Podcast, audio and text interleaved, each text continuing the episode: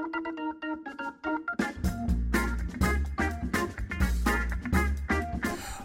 Pessoas! Sejam bem-vindos a mais um MamiCast. Perdi a conta de que número a gente tá, porque afinal estamos, estamos no final de dezembro, naquele limbo que ninguém sabe onde tá. Quem tá contando? Quem tá contando? Não preciso nem dizer quem tá aqui comigo, vocês já sabem que tá comigo. Vinícius Santiago, seja muito bem-vindo! Obrigado, Natália Cine. É um prazer estar aqui contigo. Esse ano foi muito louco, Esse né? ano tá tão confuso, tão confuso que até essa gravação tá confusa, que eu marquei contigo. Não, Vini, passa aqui na minha casa às 9 horas da manhã, vamos gravar esse podcast. Eu acordo o quê? Com o interfone tocando. Ah, Mas tá lindo. A gente tomou café da manhã, batemos um papinho, conversamos amenidades da vida. Amenidades. Amenities. Amenities, Amenities. Que não são amenities de hotel, mas são tão Exato. legais quanto. Exatamente, gente. Aliás, adoro amenities de hotel. É, é- é muito legal. É, é uma besteirinha tão grande, mas quando você É- chega é no hotel e tem maravilhosa. sabonetinho, shampoo. Eu, shampoo.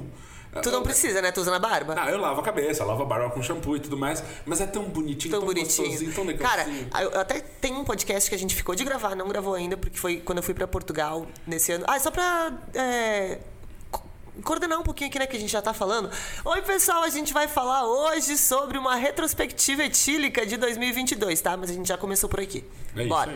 Não, o que eu ia dizer, quando eu, a gente, eu fui pra Portugal, né, com a, com a Limpor, e a gente foi num grupo muito legal, foi super divertida a viagem, e a gente combinou de gravar um podcast depois. Só que a gente tá num grupo, o grupo é tão grande, todo mundo tem filho, eu sou a única pessoa do grupo que não tem filho. Então tá difícil de coordenar. Eu acho que o ano vai virar, a gente não gravou, e mas a história que eu queria contar, eu ia contar no podcast da viagem, mas eu vou contar aqui agora. Rico Vinho, meu querido Diego, Sim. vocês sigam aí, arroba Rico Vinho, e vão lá tirar onda com a cara dele. Chego eu no hotel, duas da manhã, uma da manhã, antes de viajar, né? A gente ia viajar no outro dia de manhã, voltar pro Brasil, e tá. No meu corredor, tava várias pessoas. Eu, tá com a porta aberta, o quarto do Rico Vinho, e tá a Bárbara, a Babi. E, é, e os dois pesando mala, e abrindo mala e fechando mala, e olhando o que, que vocês estão fazendo. Que a Babi tava do quarto do lado, estavam os dois juntos tentando resolver o problema da mala. As malas exageraram na compra de vinho, tá, a mala tava muito pesada. Aí eu fui. A Babi tá- já tava coordenando a dela, mas o Rico tava mais perdido que sei lá o que, né? Fui dar uma ajudada nele e fui ver o que, que ele tinha na mala dele. Pra começar, o Rico começou errando quando saiu do Brasil, né? Porque ele levou um perfume, que era uma. um- eu não lembro nem a marca do perfume dele, mas era uma barra de ouro. Sabe o perfume que é uma barra de sim, ouro? sei. Aquele perfume, eu, todas as coisas absurdas que ele tinha com ele, eu botei numa sacola, uma eco bag e pesei. A barra de ouro dele tinha 700 gramas. O perfume tinha 700 gramas. Gente, a gente leva miniatura numa viagem. Aí eu comecei a olhar, tá, mas o que, que é isso aqui? As amenities que ele pegou durante a semana. Só que assim, Rico Vinho pegou todas as amenities que tu puder imaginar. Era touca de banho de plástico, era escova de dente de madeira descartável, tudo que tu pode imaginar. E ele disse: Mas isso não pesa, Natália. Aí eu, ah, é? Então põe aqui. Mandei ele colocar todas as amenities dele dentro de uma sacolinha do Michael Bag e pesei. Ele tinha um quilo de amenities. Jesus Um quilo de amado. amenities. Olha o quanto custa um quilo de excesso de bagagem. Um quilo era só amenities. Eu fiz ele tirar e ficar só com as mais legais. Sim. E deixar as outras, porque tinha uns amenities ali que não fazia sentido nenhum. Tudo isso pra dizer que todo mundo ama. Everybody loves amenities. Everybody loves amenities, sabonetinhos, gente, adoro sabonetinhos, amenities. Inclusive, inclusive, eu- vou agradecer aqui pessoalmente o mimo de uma, de uma de Natal. Ai, fofinho. O isqueirinho. Isqueirinho não, Isqueirinho não, fósforos. Fosfrinho. O. Fosfrinho, o Mamilux. Assim, Eu não postei bonitinho. isso ainda, tem que postar pro pessoal ver. Eu vou isso é postar ideia também. de Thiago. Ideia de Thiago, inclusive, daquelas ideias que ele não me comunica, ele só diz, mandei fazer. E eu disse, ai meu Deus, lá vem o quê? Deixa Tá eu tão ver. lindinho. Aí quando eu vi o que que era, eu disse, ai, gostei, gostei, E parabéns. a, e a velhinha aromatizada, com É, de vinho. moscato. Gente, é, é lindo É demais. muito fofinho, tá muito bonitinho mesmo. Eu tenho que postar pra mostrar pra vocês. Inclusive, você falou moscato agora, eu lembrei da uma das tendências do ano, que foi o Negroni with Negroni espalhado. Vamos começar com as tendências do ano. Então, acho que assim, tendências do ano são uma coisa complicada, né? Eu acho que a gente pode falar eh, em qualquer ordem, porque a gente realmente não planejou uma ordem. Algumas coisas importantes aconteceram que foram super marcantes. No mundo do Brasil, a gente pode falar da, da nova IP. Eh, que a gente teve uma nova IP Vale São Francisco e a nova DO para espumantes altos de Pinto Bandeira. Então tivemos um grande, uma grande movimentação no mercado brasileiro para as indicações geográficas brasileiras. A gente teve tendências de bebidas, bebidas que surgiram, bebidas que foram embora. O que que, tirando o vinho, assim, e, o que, que foi a coisa alcoólica que você mais bebeu esse ano? Bom, Vermute. Vermute, Esse- esse né? Foi o ano do vermute. E eu quero que continue essa vibe de vermute. A gente, inclusive, visitou uma vermuteria aqui em São Paulo. Que Trinca Vermuteria. Gostoso. E, e aí eu fui pro Uruguai agora também, vermute no Uruguai. Vermute no Uruguai. Ah, eu trouxe vermute. Eu não te mostrei ainda. Eu acabei de voltar da Argentina e eu trouxe um vermute artesanal deles, muito legal. E olha que legal, como já tá avançado, né? Que, eh, na verdade, a Argentina e o Uruguai, eles estão.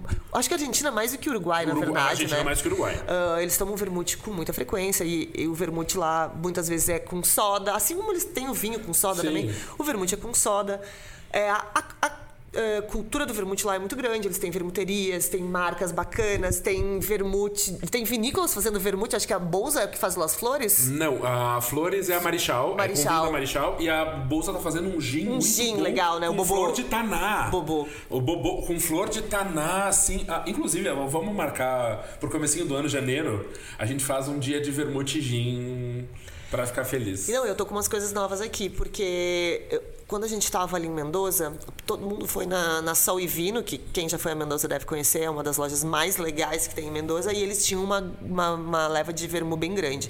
Eu, fui, eu cheguei pra olhar um que me chamou atenção, passou um vendedor por mim, só apontou o dedo e disse: Isso é muito bom. E passou reto. Eu tá.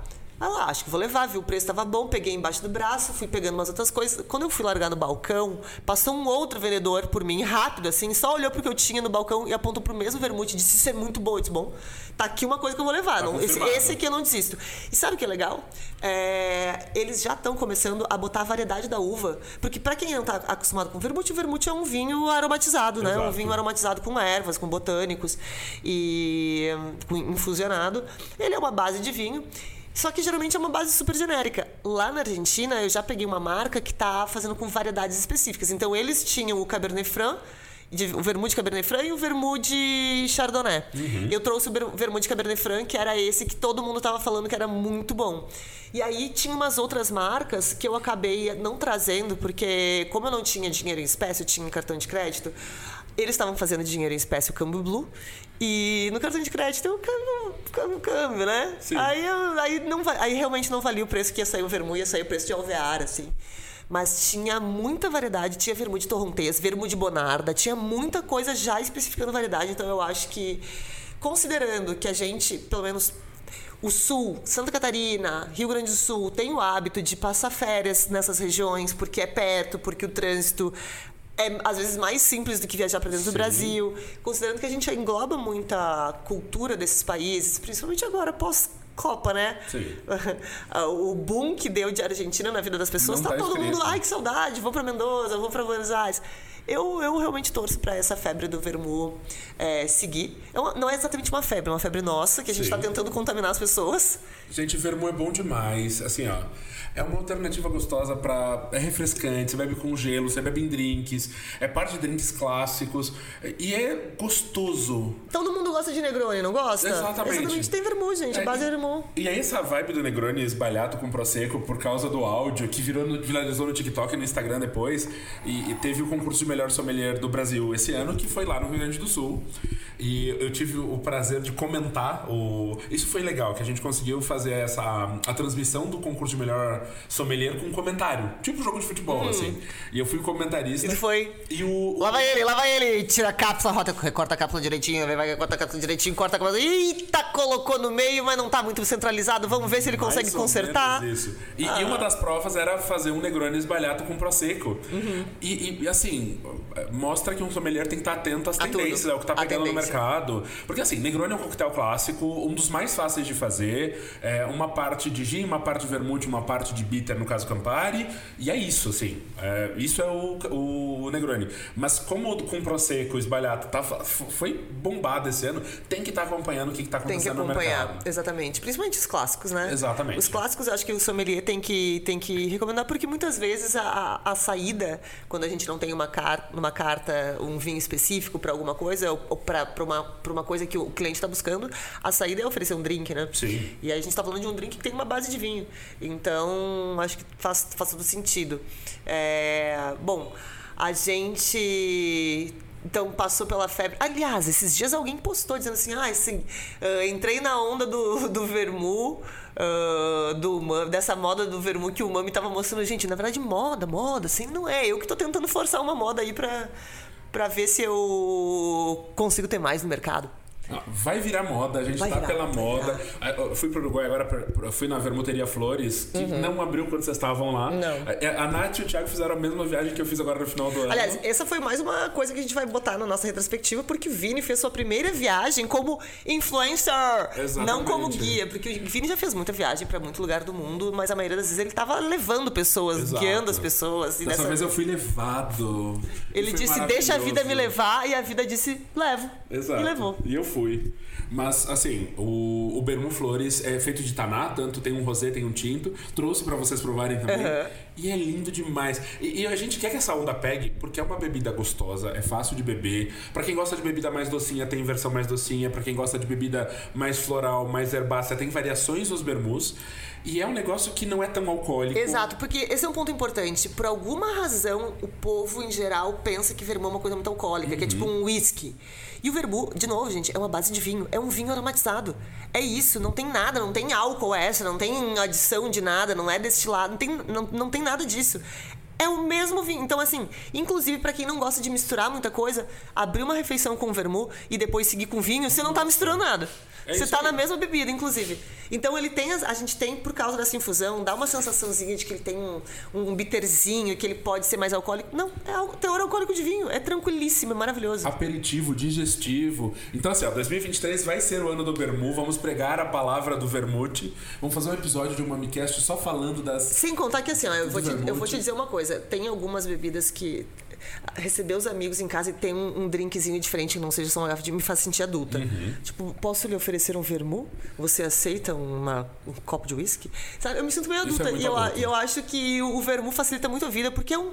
É como a gente disse, não precisa preparar nada. Só servir numa tacinha ali com gelo. Se quiser botar uma rodelinha de laranja, fica bom. Se quiser meter uma água tônica ali, fica bom. É, toma puro também, maravilhoso. Só um shotzinho de, de vermu pra, pra encerrar o dia e começar a noite. Funciona super bem. Então, vamos apostar em vermu pra 2023? Vamos fazer apostas agora. Para, parafraseando Peppa Pig, eu gosto disso. É muito adulto. É muito, é muito adulto. É muito adulto. E é muito bom mesmo, gente. Eu recomendo. Eu sei que, eu, eu, eu sei que as pessoas podem ficar com a sensação do álcool a mais, porque pra muita gente que a gente oferece vermu, fica, ai, não, não, não quero tomar um troço tão alcoólico. Então, dei uma chance aí. É muito bom. Recomendamos alguns vermus. Inclusive, acabou de chegar, sabe o quê? O que, que tu acha que acabou de chegar? O que acabou de chegar? Vermu Alvear. Que lindo. Não, Vermu Alvear, a última vez que chegou eu comprei um, um bom lote de Vermu Alvear, que é um vermu espanhol maravilhoso. Com base de Jerez. Exatamente, maravilhoso. Esse é um pouquinho mais alcoólico, inclusive, Sim. no caso. Mas, mas é muito gostoso. Muito gostoso. cara, É, é, o, gostoso. é o verão mais gostosinho que tem no mercado por enquanto. Inclusive tá ali em cima a caixinha. Black Cave mandou de Natal. Jingle Então, Bell, Jingle Bell, Jingle Bell, ho, ho, ho, beberei no Natal. É, então tá, então temos a nossa aposta, que foi uma aposta para 2022 e seguirá para 2023. Drinks clássicos, vermu, que é, é ótimo para coquetelaria, toma puro, enfim. E seguindo a onda do Negroni, então na moda, faz sentido que o vermu em algum momento, né, Exatamente, pegue. pegue uma carona. Exato. É, Vamos lá, então vamos falar de, de hum, acontecimentos. Vamos falar um rapidinho da DO e da IP. Bora. Porque a gente teve podcast recente sobre isso, então eu não vou entrar nos detalhes, tá? Acho que os últimos, nos últimos mês eu coloquei no ar um podcast com a Paula Teotônio, que é uma jornalista lá do Nordeste, manja muito dos vinhos do Vale de São Francisco, me deu uma aula assim, ó, incrível do que está sendo feito, o que está que está em testes lá ainda que a gente não está sabendo, o que, que tem de visita de enoturismo, enfim, deu uma super aula. Vale do São Francisco, então, finalmente ganhou uma indicação de procedência, né, para o que envolve ali os- alguns municípios da Bahia e alguns municípios de Pernambuco. Pernambuco. É, como IP, a gente já falou sobre isso, como IP é uma- engloba muitas variedades, porque a gente está apenas delimitando o território aqui. Exatamente. É, é uma região de viticultura extrema, está completamente fora da zona tradicional de paralelos 30-60, está no paralelo 8, né? Exatamente. Então é uma zona super, super, super tropical. É, e, e tem uma produção bem diferente, faz duas, duas, duas safras e meia por ano. é, se controla o período em que a videira está com irrigação do Vale do Rio São Francisco, que inclusive é muito importante para, para essa irrigação, né? uma zona super árida. Então temos mais uma região para explorar. A Paula traz todos os detalhes de tudo que está acontecendo por lá, mas assim, basicamente tem saído muito Syrah de lá, Exato. muita Chenin Blanc de lá e muito espumante, moscatel, espumantes brut, esse tipo de coisa. Esperem vinhos quentes, tropicais, com álcool elevado, Boa fruta exuberância, madura. Exuberância, potência, generosidade de fruta, assim, isso não falta por lá. E, e ela falou que tem muita coisa diferentona saindo, assim, tá? Deu vários spoilers nesse episódio. É, um dos planos do ano que vem é ir para o Vale de São Francisco. Fazer o vapor do visitar, vinho. Fazer o vapor do vinho. E conhecer os vinhos, as vinícolas, Me a leva. região. Bora. Vinícolas, vinícolas que querem, assim, levem eu e Vini lá pra visitar. A gente nunca fez uma viagem juntos, assim, né? Geramos conteúdo e tudo. Geramos conteúdo. É isso, mas ah, o legal é que tanto a IP quanto a ADO, e também a gente teve IP da campanha gaúcha, ah, essas denominações, essas indicações geográficas mostram que o Brasil, que não é um mercado de vinhos maduro, tá longe disso, Sim. mas tá Tá buscando tentando, uma né? maturidade ah, tanto jurídica legal, quanto de organização de regiões. As associações são importantes para fomentar a produção nos diversos lugares. Então a gente tem essa hum, o mercado ficando mais maduro. Isso é importante e a gente entendendo melhor a, a potencialidade, o perfil de cada região dentro do Brasil vitivinícola. Fora isso, tem uma galera de outros lugares. Tem galera fazendo vinho interessante em Brasília, Sim. no Goiás. Provei recentemente Minas. do Rio de Janeiro, lá de Rio cebolas. de Janeiro, Espírito Santo. Então, essas iniciativas, elas dão uma diversificada no mercado de vinho no Brasil. A pandemia deu um. Considerando todo o problema que é a pandemia de Covid-19, a gente teve um impulso no consumo de vinho no Brasil, o consumo per capita Principalmente o aumentou. consumo nacional, né? Exatamente, o consumo de vinho aqui local aumentou bastante também. Então agora é trabalhar para manter, manter. esse consumo ah, estável e as pessoas provando coisas diferentes. Exatamente. E a gente teve logo na sequência a criação da DO Altos de Pinto Bandeira. E eu fiz um podcast com o Dani Panizzi, porque em 2019, no, em- não, 18 eu acho que foi, não lembro mais. Foi o episódio número 11 do MamiCast. Foi um episódio gravado sobre a IP Pinto Bandeira. E nesse episódio ele fala, ele dá um spoiler. Ah, vou dar um spoiler aqui. A gente tá em trâmites para protocolar o pedido de DO. Vai ser a primeira DO exclusiva de espumantes do Novo Mundo. E quando saiu, eu disse: Não, Dani, desculpa, mas você. Ah, mas eu tô, tava correndo, tinha acabado de sair. Saiu a DO, a gente falou com ele no mesmo dia. Ele tô super correndo. Eu disse: Ah, você vai dar um jeito, amado. Você deu um spoiler lá atrás, eu preciso fechar esse gancho aí. Preciso fechar esse gancho aí. Daí a Vambora. gente bateu um papo sobre isso. E também tá super completo, super bacana, vale a pena ouvir esse episódio. É uma coisa que eu falei lá, que eu frisei lá e que eu acho que é importante a gente frisar aqui nesse episódio de novo, porque sei que vocês vão ter preguiça de ouvir tudo, vocês vão querer o resumo, a gente vai dar um resuminho aqui. A DO Autos de Pinto Bandeira não exclui a IP Pinto Bandeira. É Isso por é isso que ela se chama Autos de Pinto Bandeira, porque não pode existir uma DO e uma IP com o mesmo nome. Quando a, surgiu a DO Vale dos Vinhedos, ela era uma IP e ela se transformou, ela foi elevada a DO e sumiu a IP. Neste caso, a gente não está falando de exclusão de IP, são duas coisas diferentes. Por quê? Porque a IP engloba os vinhos tranquilos, vinhos tintos, rosé, branco, todas as classificações, todas as uvas possíveis, mas a gente sabe muito bem que a região se destacou muito pela produção de espumantes. Ainda tem poucos produtores, mas de uma qualidade super relevante para o mercado. São, são espumantes que estão se destacando no mercado brasileiro. Os produtores, já com aquele estudo na mão, se uniram, criaram essa DO, que é hoje realmente a única DO exclusiva para espumantes fora do Novo Mundo.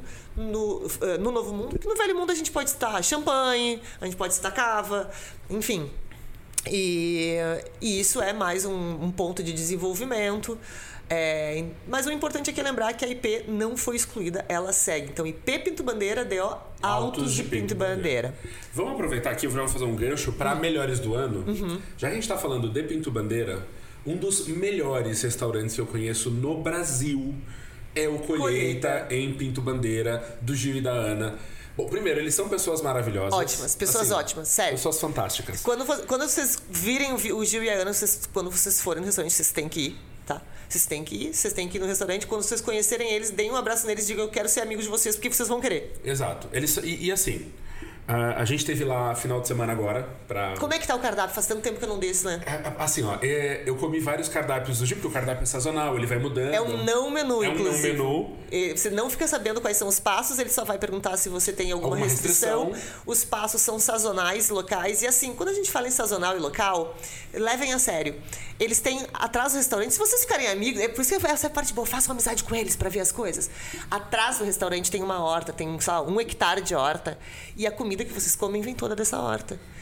E a carninha aí vem do vizinho. E o queijinho vem do leite do, vizi- do outro vizinho. É tudo muito, muito, muito local. Muito local. É tudo feito ali, é tudo sazonal. Vou- Então, assim, se por acaso os pessegueiros do Gil começarem a amadurecer antes da hora, pode ter certeza, vai ter pêssego Vai ter pêssego no menu. Porque o que a natureza tá dando, ele tá botando. Eu vou, eu vou mostrar pra Natália aqui vou narrando pra vocês, tá? Então tinha um crostini com um bursan, com pistache e amora. Eu amo bursan. Ah, é, e aí ele, pra, a Manov, que é a minha esposa, ela é celíaca, então ele fez chips de batata doce no, na gordura do bacon com pó de portini.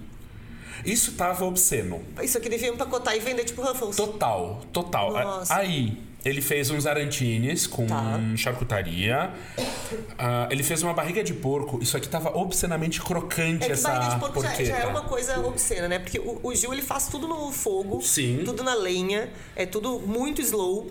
É tipo. pff, é- é- é, quando a gente. Isso é muito legal, né? Eles têm, o restaurante fica em Pito Bandeira, fica no centro da cidade. Vamos localizar pra quem tá chegando aqui. Tem muita gente que chega novo no Umami. A gente já falou sobre o Colheita várias vezes. Uhum. É, fica no centro da cidade, passando assim a pracinha central na, na rua principal. Se chegou no cemitério, já passou. Chegou no cemitério, já passou, fica antes do cemitério, gravem essa informação, fica antes do cemitério. A sua direita vai ter uma vista linda, a sua esquerda vai ter um restaurante e a pousada da mãe do Gil, Exatamente. que é anexa, é tudo junto, A assim. pousada a Dona Elida e o Colheita e Boutique o Colheita Sazonal. Boutique Sazonal. E, a- aliás, faz tempo que eu não vou na pousada também e eu já vi que eles fizeram uma super reforma, tá um, um charme Uhum. de pousada. É, é uma delícia de lugar, você vai ser atendido por. Quando, quando, quando você vai e dorme lá, você até descobre que o Gil, ele vai às vezes quatro da manhã lá pro restaurante pra começar a assar esse porco maravilhoso pra gente poder comer ao meio-dia. É isso. É isso. O café da manhã na pousada é maravilhoso. Continuando o menu, né? Tinha empanadas de queijo com espinafre, que estavam deliciosas. Isso daqui era um pão sem glúten com pato, com magre de Nossa, pato. gente. Aí, isso daqui. Uma polenta mole com ragu de camarão. Uma polenta durinha, na verdade. Polenta frita, brustolada, com ragu de camarão. Ragu de camarão eu acho que eu nunca comi. Eu também nunca tinha comido e isso é perfeito. Lindo, lindo demais. Ele fez uma salada de verão, que é uma salada de pepino e melão. Tipo um sunomono com melão. assim. Exatamente. Pepino, melão, Delícia. tinha um rabanete, um- assim. Daquela que dá pra comer só salada de almoço num dia quente que tá maravilhoso. E aquela salada que você quer, você vê no restaurante, você quer fazer em casa de novo, de tão gostosa que ela é, Hum. de tão refrescante. Isso daqui. Esse é um creme de cenoura defumada com um polvo e cenourinhas tostadas na brasa com rama de cenoura. Isso daqui é um dos melhores pratos que eu comi do Gil. É, é simples, mas na simplicidade é tão gostoso, é tão perfeito. Não, e trazendo como, como retrospectiva, o Gil, eles ganharam dois prêmios esse ano de Sabores do Sul, né? Exatamente. Eles ganharam como, acho que era Cozinha Moderna, alguma coisa assim. Eu não lembro, ai gente, desculpa, eu não lembro o prêmio, eu não anotei. Ganharam prêmios, Mas ganharam gente. dois prêmios muito legais, muito, muito, muito importantes. E, e vale super a pena. É, realmente a gente fala não porque é amigo, a gente ficou amigo porque a gente ia muito no restaurante. Exato. Foi o contrário, a gente começou aí.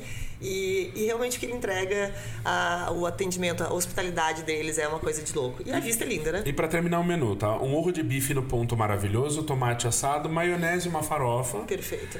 E aqui é uma torta de nozes vendo. per- com sorvete e um caramelo de soro de leite. Credo. Credo que delícia. Sim, sim, assim, sim. ó. Credo, que delícia. Minha Nossa Senhora. Então, gente, ó, nos melhores do ano, como restaurante, aí tá o Colheita Boutique Sazonal como um dos melhores do ano. De longe, de longe. É um restaurante que a gente é apaixonado. E, e assim, toda vez que a gente vai lá, é sempre muito bom. Principalmente o fato da gente saber que se esse restaurante fosse em São Paulo, a gente gastaria tipo 1.500 por cabeça. Fácil. Fácil. Fácil. Fácil. Fácil. É inacreditável, gente. É inacreditável. Fácil. E assim, pra ter uma ideia, tá? A gente sai de Porto Alegre, eu e o Manu, a gente vai duas horas até Pinto Bandeira pra almoçar. E volta. E volta pra Porto Alegre. Só pra curtir um dia. Só pra curtir. É, o passeio aí é almoçar no Colheita. É. Então, gente, tá aí, ó. Tá aí a dica pra vocês de melhores do ano.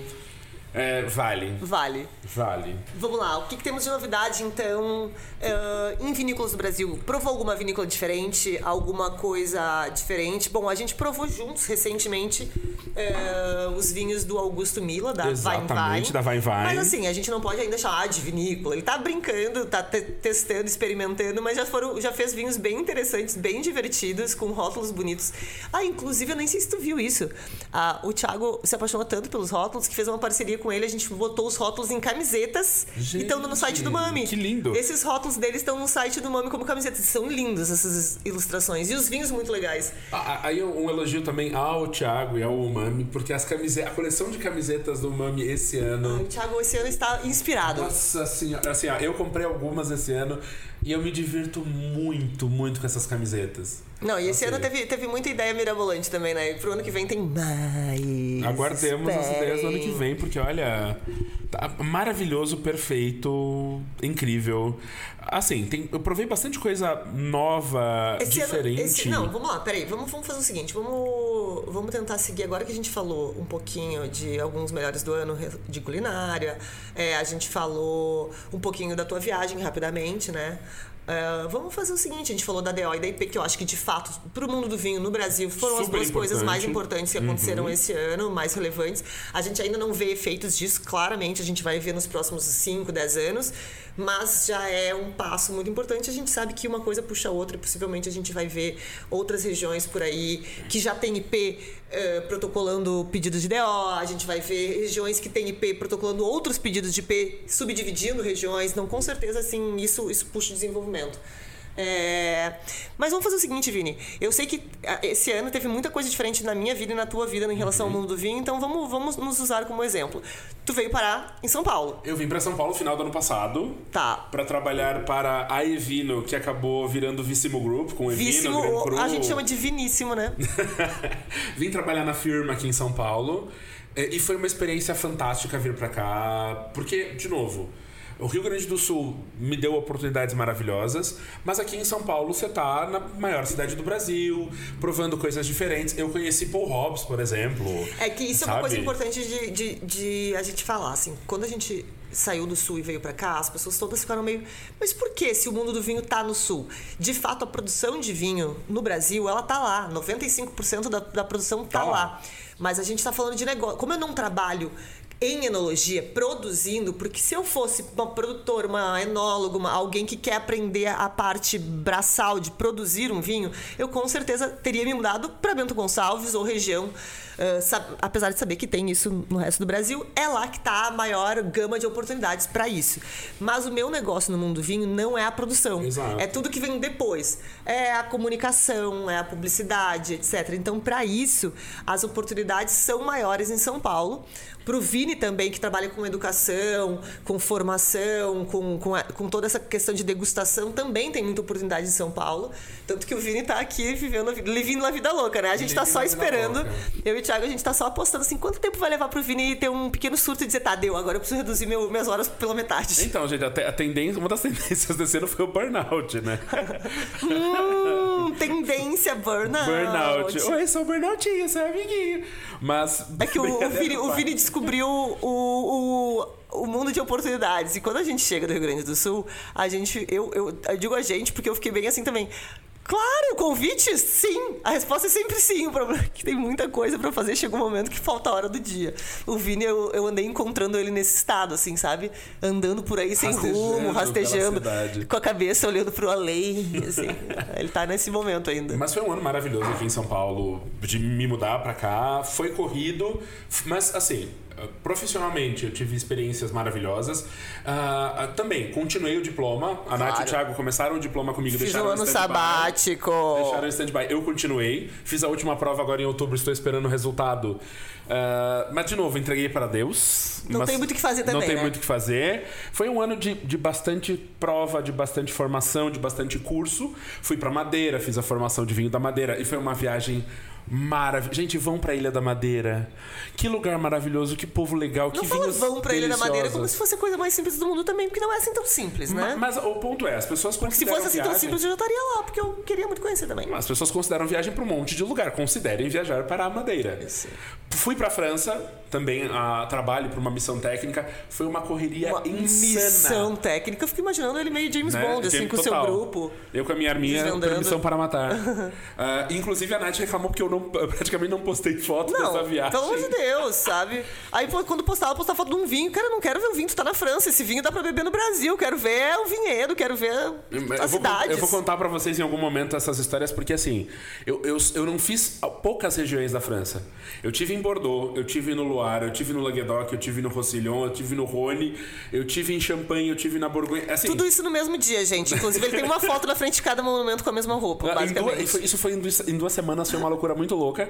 E agora no final do ano fui pro Uruguai, então foi um ano de viagens muito legais. Muito legal. Foi um, foi um ano bem legal de viagens, então eu tô. eu- eu- isso foi bom, foi animador, assim. Foi animador. Foi animador. Não, eu vi o Vini, o Vini fez a viagem do Uruguai. Isso foi uma coisa legal. Esse ano, esse ano foi um ano de bastante viagem internacional também. A gente começou o ano com uma viagem que não tinha nada a ver com trabalho, foi eu e o Thiago só.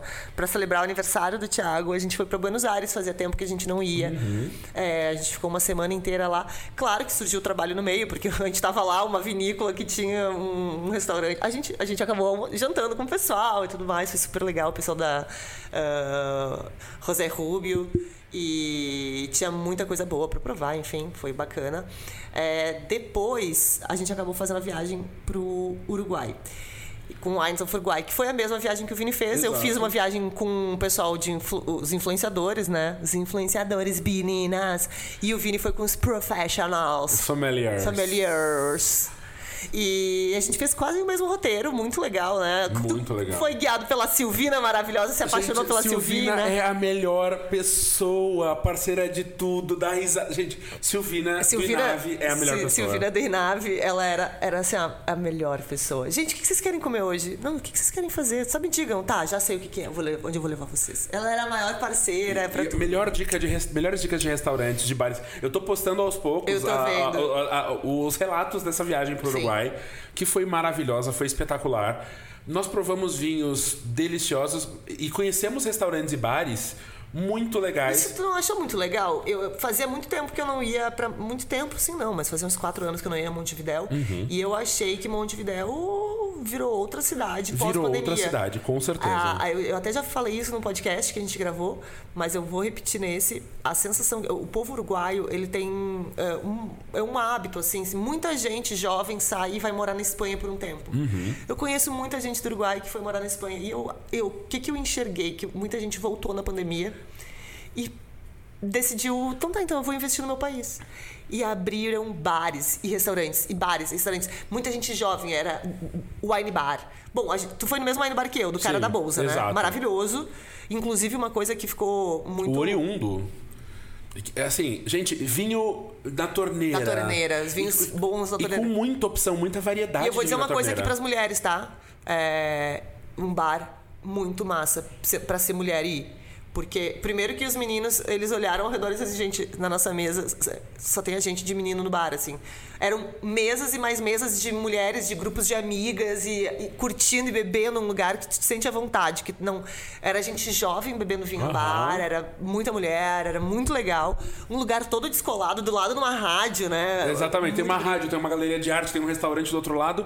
E, um- e uma coisa muito legal: você vai pro Uruguai, você vai comer carne. Uhum. Claro, assim, quem, quem não come carne vermelha sofre um pouco no Uruguai em alguns lugares. Esse lugar não. Não. Porque A- Tudo que a gente pediu era vegetariano. tudo. E assim. Tinha uma coisa que tinha Tem opção com frango, tem uma opção com peixe e frutos do mar. O restante é tudo vegetariano. É tudo e vegetariano. É uma delícia. Mas assim, vejam bem, não é que, que o lugar seja vegetariano e que tá escrito que é vegetariano. Não. Sabe aquele lugar que tu vai comendo, comendo, comendo e de repente tu diz, nossa, não, nada tinha carne até agora. Exatamente. Era tipo isso.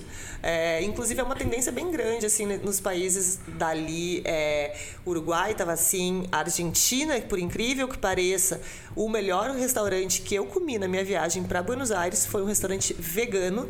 Que sabe quem me indicou? A Sheila da coletânea. Olha Não aí. era da coletânea ainda. Ela me mandou uma mensagem no Mami dizendo: Eu morei aí. Vai no restaurante tal. Ela não me disse que o restaurante era vegano. O restaurante não dizia que era vegano. Eu sentei e comi. E lá pelo último prato eu chamei e perguntei: Por acaso vocês são vegetarianos? E ele disse: Não, vegano, seu. Ah, e não fazia ideia. E tava comendo e me matando. Eu comi uma empanada que eu tinha certeza que era de carne. Porque eles fizeram com um tempero, tinha cominho, ela tava perfeita. E assim, muita tendência. Quando a gente, eu fui agora para Monte, para Mendoza, a mesma coisa, o Marcel Mila, que estava na viagem com a gente, ele estava com uma lista de restaurantes incríveis, super recomendados, e acho que de quatro, dois eram vegetarianos. Aproveitando essa deixa de restaurantes vegetarianos e tudo mais, uma das experiências mais malucas de restaurante, entra nos melhores do ano, porque o prato mais diferente que eu provei esse ano foi lá, é o 31, aqui no centro de São hum. Paulo, na Rego Freitas, uhum. que é um restaurante vegetariano, tem menu vegetariano e vegano, e é, eles têm um menu com 13 pratos, o preço não é absurdo, a, a comida é diferente, vale pela experiência, e o prato que eu provei foi um tupinambo, que é um tubérculo, com uma manteiga de amburana, e esse prato me travou o cérebro, deu tela azul. É. De tão diferente que era, eu provei o menu de inverno, eu tô doido pra ir lá e provar o menu de agora. Isso é muito, muito doido, né? Porque quem ouve a gente falando com tantas. falando de tantos lugares vegetarianos ou veganos. Não, a gente não é vegetariano de vegano. Nenhum. Eu acabei de finalizar um pão de queijo cheio de requeijão dentro. Ontem eu jantei um, uma pizza de calabresa e almocei um hambúrguer, assim, minha alimentação anda meio, meio merda assim. Mas tá. Tudo super carnívoro não é isso. O ponto é, é a onda de pessoas comendo cada vez mais, cada vez menos carne, né? Que são os, que eu, que eu acho que eu sou um pouco flexitariana, que é uma pessoa que assim come carne quando tem, mas também não sente não falta. Faz questão. Eu sabe o que eu gosto mesmo? Eu gosto de bacon. Tá. Mas assim, não como todo dia. Mas é eu não lembro de ter bife, assim, churrasco, ok. Mas o ponto é, com essa onda, tem muita gente se especializando em trabalhar os vegetais de maneiras que a gente nunca imaginou. O 31 faz isso com a gente. Ele dá um tilt mental. Exato. Porque ele faz comidas que tu tem certeza que não faz, não faz sentido aquilo ali não ter carne nenhuma, nem nada de origem animal. Tu fica meio, ué, tá, tá, que que tá aqui? O cérebro não processa a informação. E as técnicas culinárias é. que eles usam são... evoluindo demais. Então, o que que tá acontecendo? Tem muito restaurante bom surgindo, vegetariano, e, e é isso. E as pessoas carnívoras vão lá comer no restaurante vegetariano porque sim, porque ele é maravilhoso. Então, ah, se você tá aí, principalmente os gaúchos que estão aqui nos ouvindo pensando, ah, não, tem que comer carne. Gente, vocês são adultos, vão, vão comer vegetal que faz bem, faz bem para a saúde e vai num lugar que é especializado nisso, você vai ter uma experiência incrível. Maravilhosa. Incrível, inacreditável. Falando de experiência incrível, vamos para uma das melhores pessoas da vida, hum. que tá nos melhores do ano e que me proporcionou a melhor experiência de harmonização do ano.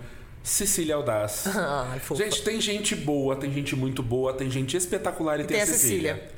Assim, real, real. Ela, Ela é, é, um docinho. Se, se você não segue Cecília Audaz, se você não acompanha o conteúdo da Cecília, ela. Gente, e o, o mais legal, tem gente que comunica as coisas nas redes sociais e tem uma, uma versão profissional, tá trabalhando, tá comunicando, e no dia a dia é outra pessoa. A Cecília é aquela Ela é pessoa. Ela é aquele ursinho pimpão fofinho daquele jeito. Ela é um amor de pessoa e a Cecília é a sommelier do ouro. Não, e assim, é importante deixar claro aqui, porque as pessoas veem a Cecília sendo tão fofinha, tão querida, ensinando coisas super básicas, porque ela, o, que é, o objetivo dela, e a Cecília gosta de falar com quem não bebe vinho.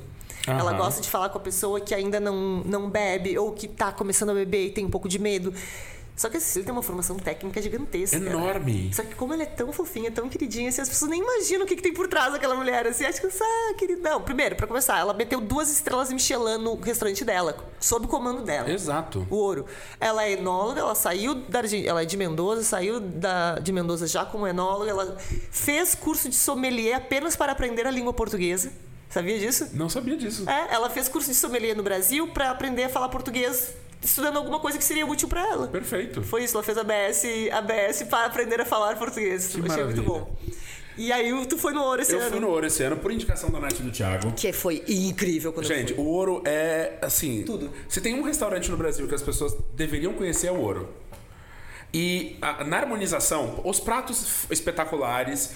Mas, primeiro, a experiência de serviço no ouro. Você quer ver um serviço de comida, de vinho impecável, o ouro tem o melhor serviço. Eu trabalho como sommelier, participo, contribuo com o concurso, dou aula de serviço. Você quer ter uma aula de serviço na prática, vai no ouro. E na harmonização, a coisa mais simples, a coisa menos surpreendente que a Cecília me serviu na harmonização foi champanhe para começar a refeição.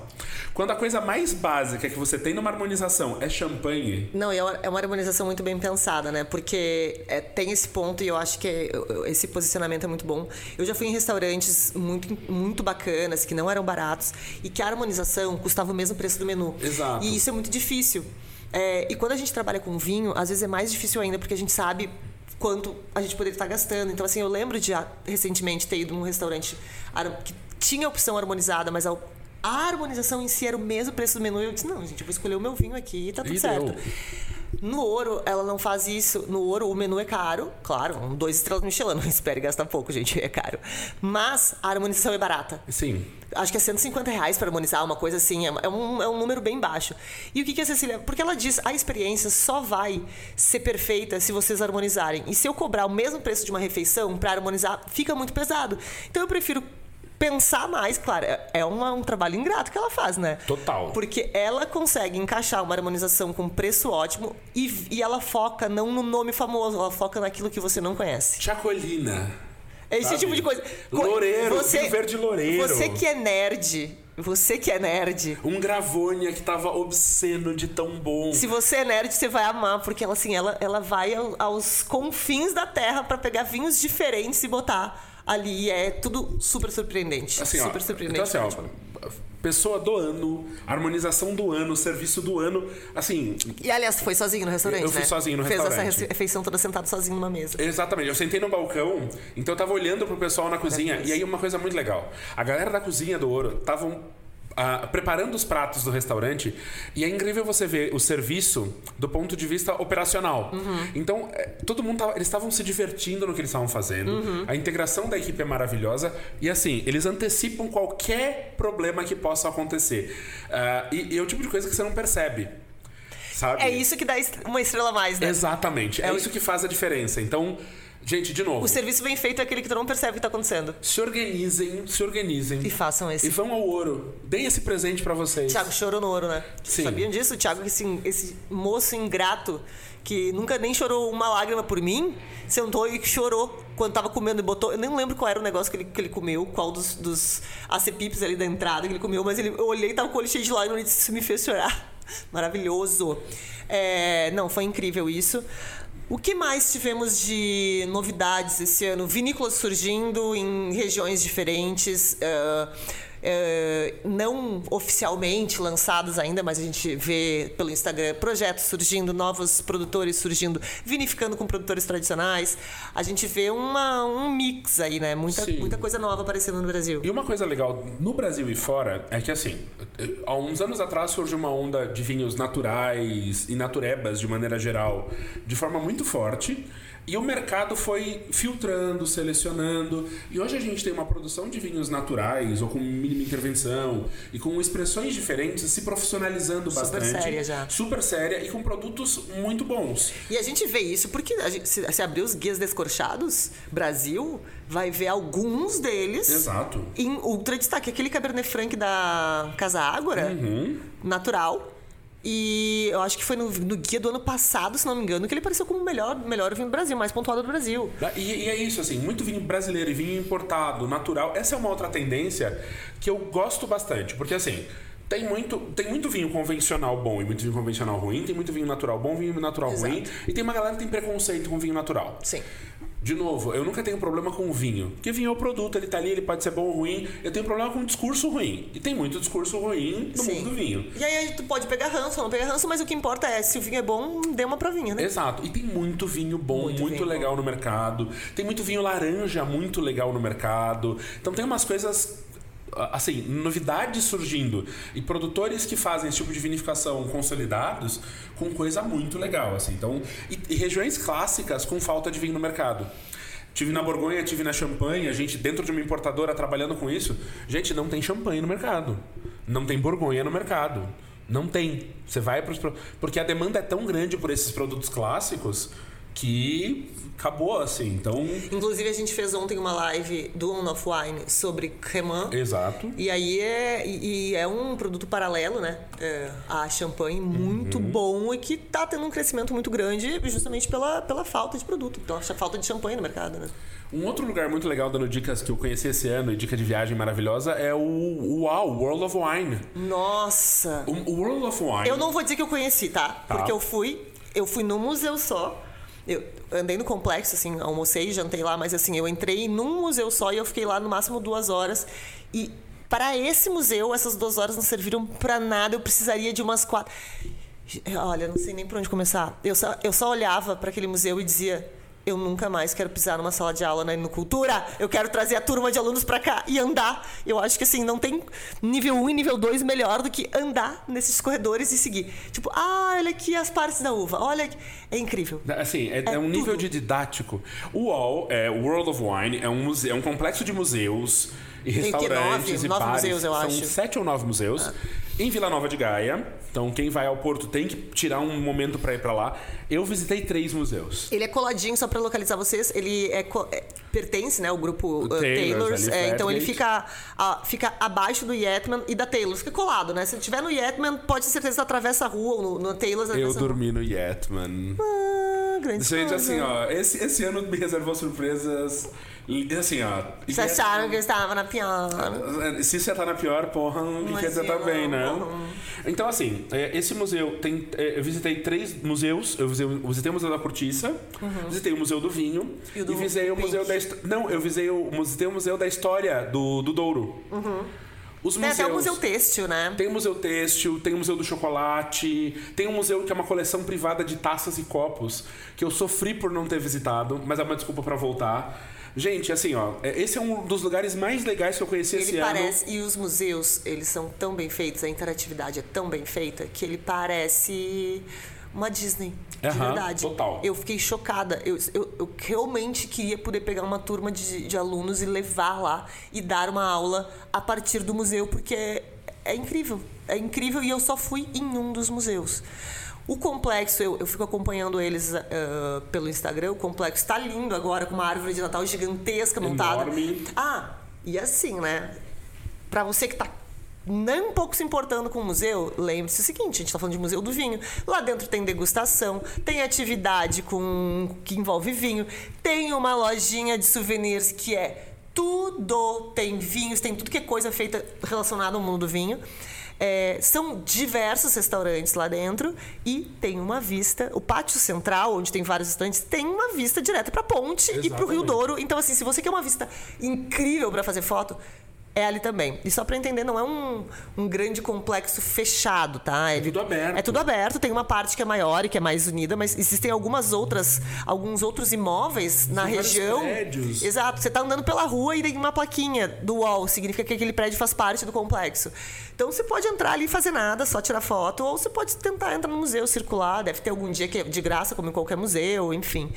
E mesmo que não seja pague, vale muito a pena. Eu quero muito voltar, porque eu não consigo considerar que eu fui com tão pouco tempo. Não, e um negócio muito legal, assim, tem pouco rolê no mundo do vinho que é legal de fazer com criança. Ah, esse é. Porque assim, o, o Museu da Cortiça, as interatividades, você aprende muito sobre fauna, flora, produção. O Museu do Rosé, que tem piscina de bolinha, gente. É, é isso. É, assim, é um lugar legal pra casal com filho, pessoal que tá indo viajar com criança, rolê de vinho é chato pra caceta.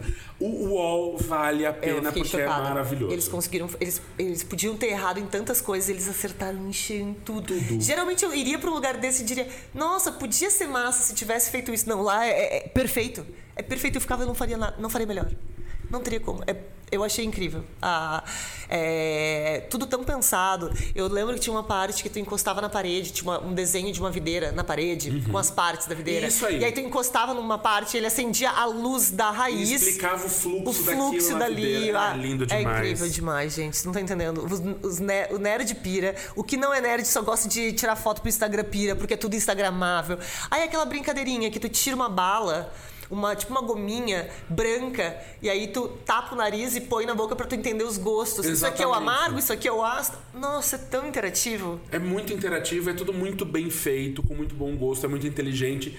É uma aula, é uma aula absurda de vinho, de vivência, assim, é, é uma experiência indo pro Porto, reservem pelo menos um dia inteiro para passar pra isso, no UOL. Um dia inteiro, tá, gente? Você vai de manhã, dá para tomar café da manhã, almoçar e jantar no, no uhum. complexo reservem um dia no, no Porto ali para ir para Vila Nova de Gaia e passar o dia no UOL, que é maravilhoso. Exatamente. Então, assim, ó, uma das experiências fantásticas Mais do incríveis ano... do, da minha retrospectiva, com certeza. É, então, foi, foi, foi lindo. Foi tudo. Pois é. Não, Bom, é... eu tomei banho de, eu tomei banho no lagar, né, esse ano, então, assim... Ah, bom, teve isso. Dizer, eu tomei banho no lagar. Como é que foi? Quentinho, tava fermentando, né? 20, 20 graus, tão calor. Pois então. Muita gente ficou um pouco chocada com isso. É, gente, vamos lá. Aqueles lagares, eles são todos novos, eles são, não são lagares milenares que estão ali para enfeite, eles são novos. As vinícolas utilizam lagares, na verdade, não todas, porque é um processo até mais caro, né? A pisa-pé é um processo mais caro. Usam até hoje, aqueles lagares ficam abertos daquele jeito até hoje. Todo mundo entra higienizado, com roupa dada pela vinícola. É, e o vinho passa por zilhões de processos antes de ir pra garrafa, tá tudo certo. O pessoal se preocupa, ah, mas vocês sentaram dentro do, do lagar. Gente, se é, se é por isso, a quantidade de bicho que poderia passar ali de noite, porque o lagar fica aberto. Exato. Então, assim, se preocupem que sentar é o, é o de menos ali. Os processos todos, eles limpam o vinho, não, não se preocupem. Esse ano também foi um ano muito legal para conhecer pessoas importantes do mundo do vinho que eu não conhecia pessoalmente. Então conheci Dirk Nieport, sabe? Que é um cara genial no mundo do vinho. Conheci o Francisco, que é o enólogo da Valado. Conheci o Paul Hobbs. Então, assim, gente, assim, tem, tem muita gente muito legal no mundo do vinho. E você aprender com essas pessoas que tem história, tem experiência. Porque é aquilo, a gente trabalha com vinho, a gente, eu dou aula, professora, a Nath também é professora. A gente conhece bastante de vinho, mas a gente está sempre aprendendo. Uh, eu sempre digo para os meus alunos que eu sou professor, mas eu sou, antes disso, sou aluno. E eu me compadeço dos meus alunos quando tem prova, porque eu faço prova também, né? Uh, inclusive, estou esperando o resultado de provas não só do diploma, mas de uma prova da ASI, da Associação da Sommelier Internacional. Uh, mas vamos lá, vai, vai, vai chegar os resultados, espero que sejam positivos. Mas conhecer essas pessoas e aprender com elas e, e ver outras formas de ver o mundo do vinho é muito, muito, muito legal. Muito, muito, muito legal. Ai, ai. Ai, ai. Olha, eu aqui pensando se temos uma. Porque de fato a gente resolveu fazer uma retrospectiva assim, a la louca, né? Total. A nossa retrospectiva pessoal. Não algo muito do mundo do vinho, assim, porque felizmente a gente não, não, não foi um ano muito traumático. Tem anos que a gente perde muita pessoa importante no uhum. mundo do vinho. Tem anos que tem muita tragédia de incêndio, de, desse tipo de coisa no mundo do vinho. Então, assim, esse ano, felizmente, não, não tá sendo um ano muito caótico no mundo vinho, está sendo um ano muito bom, com muitas novidades boas, então é, esse é um ponto importante da gente estar tá focando na nossa retrospectiva mesmo, que é isso aí. Eu, eu fui três vezes para a Argentina esse ano, Vini. Imagina. Tá, tudo bem, a primeira foi aniversário do Thiago, não conta como trabalho, mas tudo depois bem. fui duas para Mendoza, fui para Portugal, fui para Uruguai, foi muito divertido. Tem tanto país que eu quero conhecer ainda, tem tantos lugares que eu preciso voltar. Portugal mesmo, eu não conheço muitos, muitos lugares. Eu conheço Alentejo, conheço Douro, eu não conheço Dão, não conheço a Bairrada, Vinho Verde, fiquei numa vinícola só. Então tem tanta coisa para conhecer ainda. E aí tem que explorar a Espanha, tem que explorar a França, tem tanta coisa para fazer. Tomara que 2023 traga muitas novas viagens. Tomara que traga muitas novas viagens. Esse foi, esse foi um ano de aprender muita coisa, de conhecer muita coisa nova. Uh, culturalmente teve muita coisa rolando. Em São Paulo, fora de São Paulo. A gente pôde viajar bastante, o que foi um, algo fantástico, tanto a trabalho quanto para lazer. A gente conviveu bastante esse ano aqui em São Paulo. Então a gente mora somos perto, vizinhos somos agora. vizinhos. Já, era, já morávamos perto antes, agora. Ah, mas a gente não morava tão perto quando não, a gente mora aqui em São agora, Paulo. Agora é ridículo. Aqui em São Paulo é uma piada. Inclusive, a gente marcou de gravar esse podcast hoje às 9 horas da manhã. E quando o Vini chegou, eu tava dormindo, apenas, apenas esqueci de acordar. É, é isso, porque. Tocou o interfone, é vizinho. A gente traz café da manhã, troca ideia. E, e esses momentos de descontração, e esse é um ponto importante. Uh, recomendo para todo mundo relações nesse estilo. Nós somos pessoas que trabalham com vinho, a gente gosta de vinho, mas a gente não faz questão do vinho. O vinho não é. Não é o que nos une. Não é o que nos une. Exato. O, vi, o, o vinho, o, o, vinho foi o que nos uniu, que nos fez nos Mas não é o que nos manteve. Não é o que nos mantém. Então, assim, vamos sair para tomar vinho, vamos, para tomar cerveja, vamos, para tomar bermu, para tomar água. Para fazer comida. Para pra... fazer comida em casa, para comer fora, eh, sabe? E a gente sempre tá fazendo esses rolês, curtindo essas coisas junto. Tenham amigos assim, para curtir e trocar ideia, trocar experiência, trocar dica. Várias das dicas de coisas legais que eu fiz esse ano foram dicas do Thiago e da Nath. Então, assim, acompanhem. Acompanhem o Mami Mag no Instagram. E Vini Mirago. Acompanhe Vini Mirago no Instagram também, eu sempre tento. Lembrando que o sobrenome dele não é Mirago, tá, gente? É, meu sobrenome é Santiago. É tá? Miranda, Miranda Santiago. Santiago. Ele é parente da Bia Miranda. Exato. Eu sou parente da, da Sula Gretchen. Miranda. Da Gretchen. É isso, da Gretchen, da Sula. Família Exato. Miranda dominando o mundo, gente. Exato. Então é isso. Tem que ver o Vini dançando o, o Shake Lebum. Exato, Conga La Conga. Conga La Conga. Tiago passando aqui ao redor. Tiago, vem dar um oi pra essa galera. Vai ser um dos últimos episódios do ano. Vem falar alguma coisa aqui. Qual foi o retrospectiva do ano? Coisas legais do ano. Hum, Batman foi um bom filme. Portugo. O Ah, Portugo. O Portugo foi uma boa. Nossa, nós Explica o que é comemos. Portugo. Portugal são doces e salgados portugueses. Abrimos uma franquia em São Paulo. Estão todos convidados para ir provar um delicioso pastel de nata na Martim Francisco 739 das 9 às 9 todos os dias. Olha ele, sério que tu vai vir e vai fazer propaganda e vai embora, não, vai, que não teve nada de bom no teu ano? Pô, tu foi pra, pro Uruguai comigo, tu foi pra Argentina comigo. O Thiago aloprou a viagem do Uruguai de uma maneira. Só imagino. De uma maneira que agora eu fui pra Mendoza com a mesma galera e o Thiago não foi. Bom, metade da viagem era falando do Thiago, né? Porque isso. o tio Thiago, porque se o Thiago tivesse aqui, porque o Thiago, se tiver, o Thiago tivesse aqui, o Thiago ele é o agente, agente do caos. É o agente do caos, ele não tem fim. O pessoal só diz ele, ele é meio 220, né? Eu, ah, assim. É. Ele é. Das seis da manhã às seis da manhã, se deixar, ele fica ligado nos 220, né?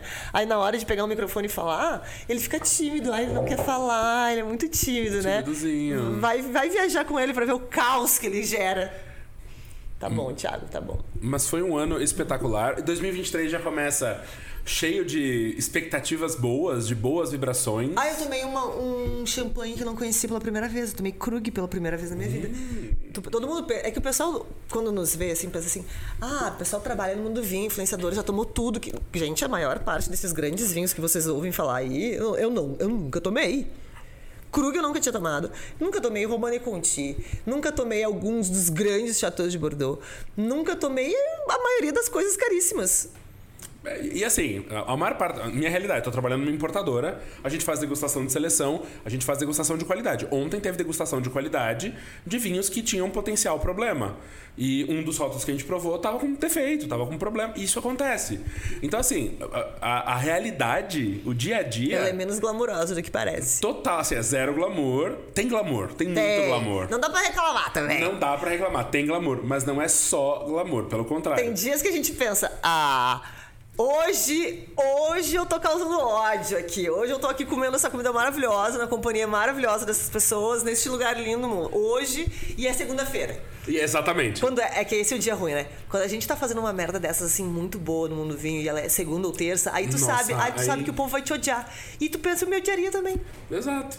Mas tá tudo certo. Mas o dia a dia é o quê? É carregar caixa. É carregar caixa. É, fazer, é degustar fazendo ficha É técnica da aula. É B.O. É ficar limpando taça que tá É, encardida. é lavar taça. É isso. Esse é o dia a dia. Isso. É foda. É reunião, que podia ser e-mail. Ah, mas isso é no dia a dia de qualquer pessoa, não só no mundo do vinho. É, Então, mas acontece. Acontece. Mas assim, 2023 é um ano que promete muita coisa muito legal. É, Apostas, Vini. Alguma aposta de alguma tendência? A gente viu, por exemplo, isso é uma coisa curiosa, tá? Eu não. Eu, eu tô só chutando, posso estar até meio enganada, porque quando a gente pega algumas referências, a gente acaba fixando uma ideia. A gente viu o, o Surly, que, que de Surly não é Surly exatamente, é um Expõe Sem Degorge, surgiu, muito produtor brasileiro, criou, etc. E tu mencionou os laranjas, né? Que a Sim. gente tem. Já estão aí há mais tempo, mas a gente tem visto surgir bastante em. Bastante no mercado de produtores tradicionais. Na viagem do Uruguai você deve ter provado. Deve ter provado alguns laranja, que é uma coisa, tipo, completamente fora deles, assim. Exato. E tu provou. E tem umas coisas muito boas. Muito boas. E eu, o que eu vi, é, assim, produtores bem tradicionais, tipo Deicas, a gente provou laranja da Exatamente. Deicas. Exatamente, fazendo laranja muito gostoso. Muito gostoso e todo coloridão e tal. De muito Luca, bom. que tem uma pegada tradicional, a Agostina fazendo. E, e isso é legal, é a geração nova brincando, Brincando. de fazer algumas coisas, experimentando algumas coisas. O laranja da Deluca é muito bom. A Braco Bosca fazendo laranja muito legal. Então tu, tem tu vários acha, tu laranjas. acha que vai vir que para esse lado, assim, um pouquinho mais a tendência? O que o, que o Surly surgiu pro Brasil vai vir com laranja agora? Vai vir. E uma das tendências que eu mais tô vendo no mercado de vinhos no Brasil pro ano que vem é. Todo mundo durante a pandemia tomou muito vinho em casa, comprava online, depois compraram em loja para consumir em casa. Ninguém mais quer ficar em casa, ninguém quer mais consumir vinho sozinho. As pessoas querem experiências. Então eu entendo que 2022 já começou isso, mas 2023 vai ser o ano da experiência no mundo do vinho. Das degustações online voltarem pro presencial, que é muito mais Exatamente. legal. e não só a degustação, mas uma Encontrar festa, pessoas. um evento, um- um- uma, uma refeição harmonizada, uma, um viagem enoturística, todas Aliás, as coisas. o- é. você- vocês que não estão acompanhando aí o Instagram do Vini, perderam, viu? Porque ontem ele fez uma degustação, ontem ontem ele fez uma degustação aí, que pelo que eu fiquei sabendo, tinha mais garrafa que gente. Tinha mais garrafa que gente, o Brancos Italianos, tava boa essa degustação. Ah, fiz degustação de Jerez também, que tava Aliás, bem legal. vocês, vocês que ficam aí, que não são de Porto Alegre e que ficavam reclamando, ai, Vini, adoro essas degustações temáticas que você faz aí em Porto Alegre, são vinhos muito legais, é super, vale super a pena, por que você não faz aqui? Bom, ele tá fazendo aqui em São Paulo agora, minha gente. Tá rolando várias. Eu fui na de Jerez, tava muito legal. A de Jerez tava bem A legal. de brancos italianos eu não fui, porque eu fui fazer uma outra coisa, que foi ver Avatar, e me arrependo amargamente. não recomendo Avatar, gente. Podia ser um. É o tipo de filme que podia ser um e-mail, mas dura três horas e meia. Esse, se você tem raiva de reuniões, podiam ser e-mail, você vai odiar esse filme. Porque ele literalmente se estende, estende uma história de 30 minutos por 3 horas e meia. Enfim, este não é um. eu- mas eu vou, preciso aproveitar meu palco aqui pra falar mal desse filme. E uso aquela fonte papiros feia. Mas o Vini tá fazendo umas degustações muito legais. Por quê? Porque o Vini deu uma comprada muito, muita, muito pesada de vinhos. Justamente para montar essas degustações, essas aulas. O Vini andou comprando muita coisa. O Vini tá com uma, uma adega que é do tamanho de uma casa.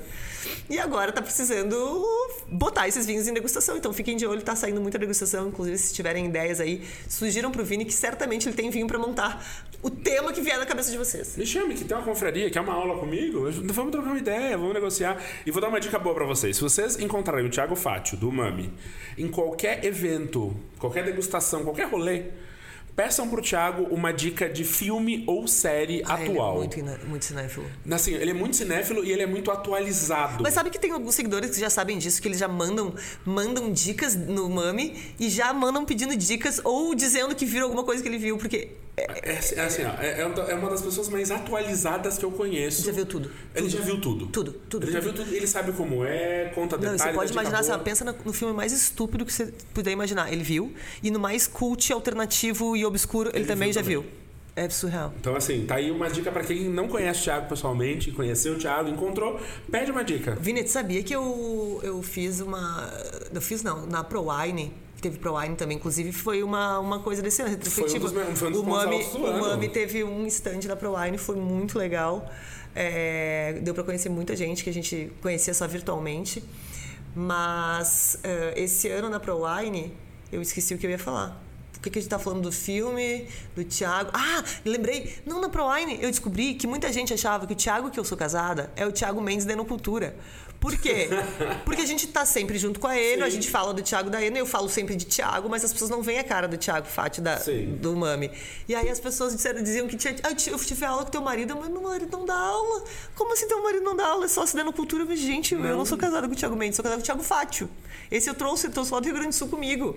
Não, vocês estão, ó. Então fica aí a atualização retrospectiva do ano. As pessoas descobrindo quem é o Thiago com quem eu sou casada. Achavam que era um outro, mas é o Thiago Fátio. Exatamente, É, então. Se você não viu o rosto dele por aí ainda, é porque ele não gosta mesmo de mostrar, mas é, você, você vai encontrar ele por Ele aí. tá sempre por aí. Não tem como não com um ver. copinho na mão. Tem dois metros de altura e o cabelo loiro. Exatamente. E é good vibes, a gente boa. Se é- tiver um, um grupo rindo, é onde ele tá. É onde tá ele tá. ele tá contando alguma piada infame. E assim, qualquer coisa pro Wine ano que vem, né? Já. É, ele, vocês viram ele lá, pá. É ele tava lá, isso, é isso aí. Inclusive, a Natália esse ano também deu várias aulas, palestras. Aulas não, vamos lá, que aulas eu andei fugindo no Cultura. Até esqueceu de me convidar aí pra festa de fim de ano. Eu acho que é porque faz tempo que eu não vou. Faz tempo que eu não vou Cadê lá a professora. Natália Sírio? Cadê? Cadê a professora Natália Sírio? A Natália Sírio tirou um ano sabático aí dos estudos e das, dos estudos, inclusive, de- dos alunos. Tá tudo certo. Não, mas eu fiz umas coisas diferentes esse ano, né? Esse ano eu fui, fui comentarista da BE, então fui lá na avaliação nacional de vinhos. Pois é, Fui menina! fui Isso foi muito legal! comentarista, Fui comentarista, fui diver. É, Gente, pra quem não sabe, a Avaliação Nacional de Vinhos é o maior evento nesse formato no mundo. é a maior degustação, né? Exatamente. É a apresentação das melhores, das amostras mais representativas daquela safra. É, é um concurso de vinhos, né? A gente não vota no melhor vinho, só para o pessoal entender. Exato. Existe uma comissão de enólogos, quase 100 pessoas, que vota previamente, que degusta muitas amostras, que sei lá, 500 amostras. Exato. Pontua e aí eles pegam as mais representativas de cada estilo. Então, brancos neutros, brancos aromáticos, enfim. E aí a gente leva estes vinhos às cegas na avaliação nacional. Todas as pessoas vão recebendo. Tem um auxílio muito legal dos alunos da, do Instituto Federal, Exatamente. que é lindo, o serviço, é serviço lindo. lindo. E aí, algumas pessoas são convidadas para comentar cada amostra. É, eu comentei um tinto da Donguerino, que estava bem legal mesmo. Uh, em, e, e é isso, foi muito bacana. Fiz essa, essa minha estreia. Fiz uma estreia na TV recente. Pois é, Natalia no canal na TV. Saboriarte. E assim, ó, eu aposto, eu aposto, nos próximos cinco anos, eu acredito que o Mami vai ganhar o prêmio Vitz de Amigo do Vinho. Prêmio Vitz? Eu acho que merece o prêmio. Assim, ó, se não, agora nos próximos cinco anos, prêmio Vitz de Amigos do Vinho, o Mami merece que é o troféu que é dado que pela. Dizer que vai ganhar a MTV Miau. A MTV Miau também é legal. Nickel... Prêmio Nickelodeon. Vamos, vamos fazer um clipe, então. MTV Miau. Não, mas tem os, tipo, personagem, o influenciador do ano, personalidade da Aí que tá, você não tá no TikTok. Você não tá fazendo dancinha. E a Nath conhece as dancinhas, as músicas que estão bombando no TikTok. Conheço, mas eu sou muito ruim dançando. Vamos começar a fazer dancinha? Vamos. Tem uma tendência pra 2023 é TikTok, vamos? Vai, tu começa. Fazer um tico-tico? Tu, tu, começa se. Eu, não, o Mami tem um tico-tico. Um eu também tenho um tico-tico, mano. O Mami tem um TikTok, mas não tem nada lá de diferente que não tenha no Instagram. É isso. E quando tem, né? Quando eu lembro. Porque tá lá, mas assim, gente, o que, que eu vou fazer? Existe uma coisa que é a Casa de Ferreira Espeto de Pau. Mercadologicamente, eu poderia estar lá super dedicada ao TikTok e não digo que nunca farei. Hoje eu não faço, porque o Mami eu preciso para manter. O, o Mami dá muito mais trabalho do que parece. Sim. Talvez vocês não saibam, eu faço muita coisa, é, dá muito trabalho. E eu, se vou trabalhar que nem uma condenada, eu preciso pelo menos gostar do que eu faço. E eu não consigo me sentir atraída pelo TikTok ainda. Eu não consigo consumir o conteúdo lá. Sim. Se eu não consigo consumir, eu não consigo me, me inspirar pra... para produzir conteúdo lá. Então, assim, eu te, me mantenho fiel pelo menos àquilo que eu gosto momentaneamente. Eu sei que chega um momento que não tem o que fazer. E aqui um lembrete pro pessoal. O Mami não é só uma, um Instagram, uma página Ou, de pode, vinhos. Sabe o que eu descobri? Tem um muita podcast. gente que acha que é só um podcast. E não que o é Instagram, só um podcast. E que o Instagram é um Instagram para divulgar Do o podcast. Não. O Mami é uma agência de comunicação, de criatividade. Então, marcas, empresas, vocês precisam inovar no mundo do vinho e não só contratem o Mami. Aliás, essas marcas. Ai, eu não sei se eu faço isso, Vini. Eu não sou essa pessoa que faz isso. Eu nunca fiz isso. Mas eu vou, eu vou dar. Vou, vou fingindo todo mundo. Desculpa, né? Vamos Releva. lá, vamos lá. Marcas que acreditam que eu não vejo quando vocês pegam os meus posts. Porque assim, quando é uma pessoa, eu fico de cara, mas. Mas quando é uma marca que pega os meus posts para vender, ou quando é uma marca que eu claramente vejo que tem uma agência que tá roubando meus posts, eu fico. Sabe o que vocês podem fazer? Vocês curtem meu, Contratem conteúdo? Me Mami. contrata! Contratem o Mami. É isso aí. Assim, ó, gente, Nath e Thiago trabalham para caceta e tudo que eles fazem é lindo, é lindo, é maravilhoso, é impecável, é arte, é talento. Eu, eu sou amigo e eu sou cliente do Mami. Ah, o Vini tem mais camiseta do Mami do que eu. Eu tenho, eu tenho muita camiseta do Mami. Ah, isso é uma coisa importante também de explicar. Eu sempre, eu já expliquei, mas tem muita gente chegando, então eu até acho importante aproveitar esse, se, se vocês aguentaram essa baboseira toda nossa até aqui, ouçam essa. É, a nossa loja, as pessoas perguntam por que que a gente tem duas lojas. Por quê? Não sei se vocês já repararam. A loja de camisetas, tem camisetas, canecas, Uhum. ecobags, etc. Ela tá num domínio chamado Montink .com.br mami. Porque essa empresa, ela faz pra gente todo o processo de produção. Então a gente coloca o nosso design e essa empresa, ela imprime a camiseta, ela recebe o pagamento, ela faz logística. Obviamente, ela nos deixa um lucro muito pequeno. Mas a gente não tem braço hoje, porque se vocês soubessem o quanto a gente faz, o quanto do que vocês veem e acreditam que é uma equipe de 20 pessoas fazendo isso, somos só eu e o Thiago pessoas. fazendo, é, a gente não tem braço para ter um estoque, para fazer uma logística. Até um dia gostaria de me dedicar a isso, talvez com uma empresa parceira que tem esse braço de logística. Hoje a gente não consegue. Então, isso, quem faz é essa loja. Então, quando vocês perguntam assim, ah, vocês conseguem me enviar hoje? Eu consigo passar para buscar hoje? A gente não consegue, a gente não tem estoque. Para eu ter camiseta do Mami, eu entro no site do Mami, eu compro, ah, vou pagar uma parte que vai ficar para a loja e a outra parte que vai ficar para mim mesmo, então vai voltar e é tudo certo. É, mas a gente não tem esse estoque. E aí a gente tem alguns produtos que a gente tem estoque porque a gente manda fazer. Que são as nossas meias, algumas coisas desse tipo, as plaquinhas. Então, esses produtos a gente guarda na nossa casa e eles precisam estar numa outra loja. E aí, esse, essa logística somos eu e o Thiago que fazemos mesmo. A gente embala, imprime etiqueta Mano. e leva aqui no centro de distribuição na Augusta. Até uma coisa que você não sabe: tem uma camiseta que foi feita por vocês, mas que não tá no, no Mami que é do, foi do box de novembro do ano passado do Onoff.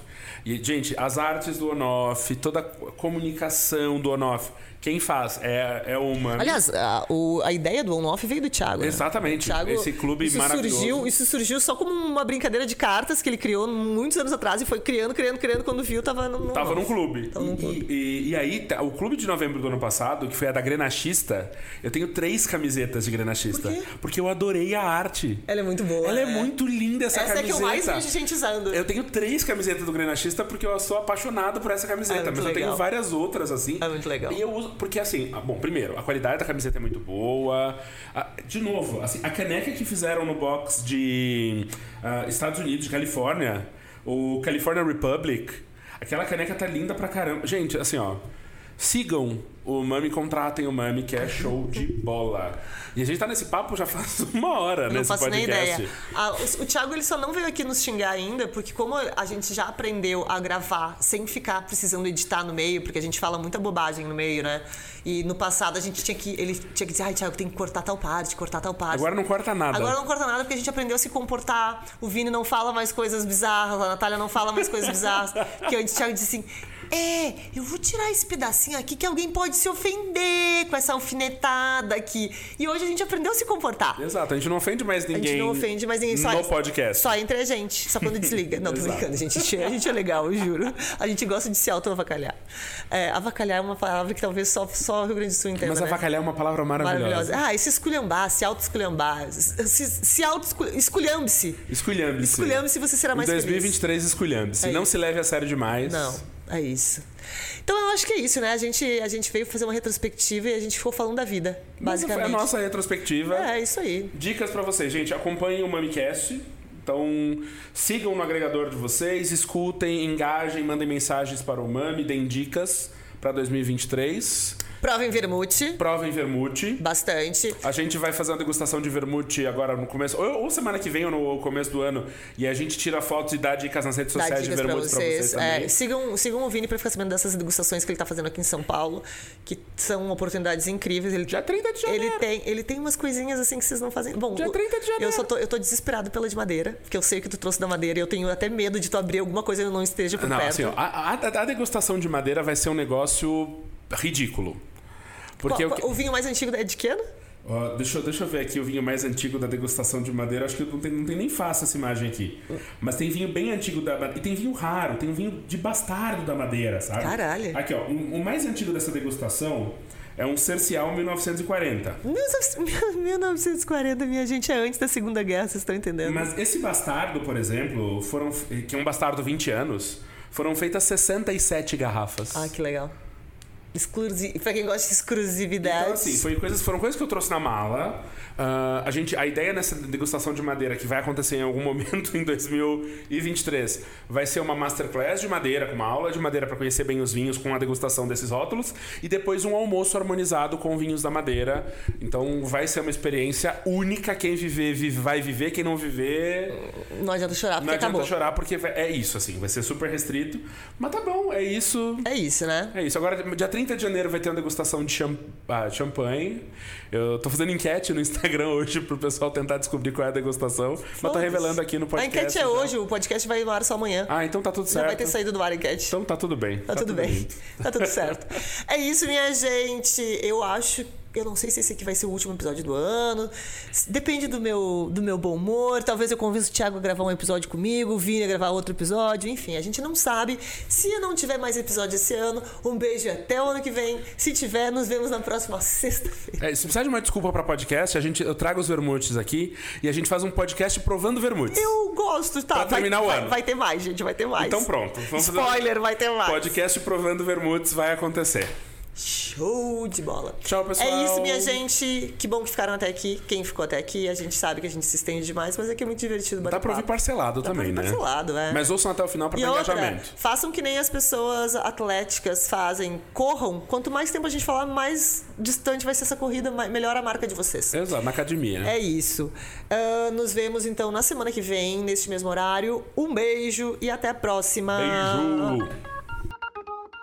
Thank you.